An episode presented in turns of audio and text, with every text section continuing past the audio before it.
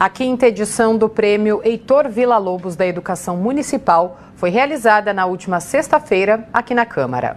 A premiação é uma forma de homenagear o maestro e compositor brasileiro Heitor Villa-Lobos, que morreu em 1959 e foi um entusiasta da educação musical nas escolas. Por isso, o prêmio tem por objetivo reconhecer escolas municipais e professores que criam projetos inovadores e promissores no ensino e aprendizagem da música. Este ano, a sessão solene foi presidida pelo vereador João Ananias, do PT. Que é muito importante você ter hoje música nas escolas. Isso, é, é na verdade, é inclusão social. Toda a comunidade, todo o bairro periférico deveria ter um, um prêmio desse nas escolas, no seu bairro, para a gente fazer voltar a falar novamente da inclusão social, que é muito importante da música nas escolas, né? Nesta edição foram inscritos 35 projetos. Todos foram avaliados pela comissão julgadora, composta por membros das secretarias municipais de Educação e Cultura, da Comissão de Educação, Cultura e Esportes do Legislativo Paulistano e integrantes de associações e entidades ligadas à música e ao ensino. Em terceiro lugar, ficou o projeto Ritmos, Sons e Letras, o uso da música no processo de aprendizagem da MF Constelação do Índio. Alex da Silva Dias Américo, terceiro lugar.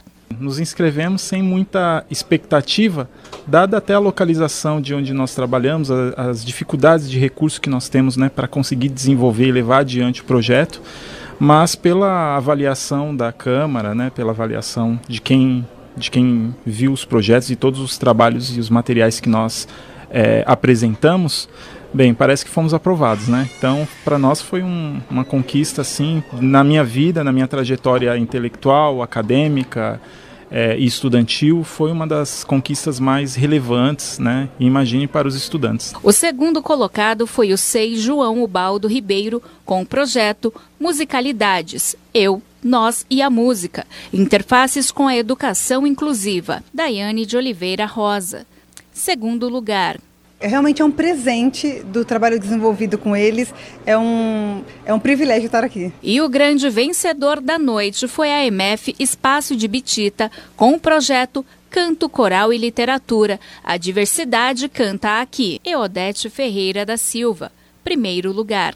É o reconhecimento de um, de um projeto coletivo, né? ele foi feito a muitas mãos e é um projeto que ele representa é, as nossas ideias, o que a gente pensa sobre educação. Né? A gente está num território onde a gente tem crianças de várias partes do mundo.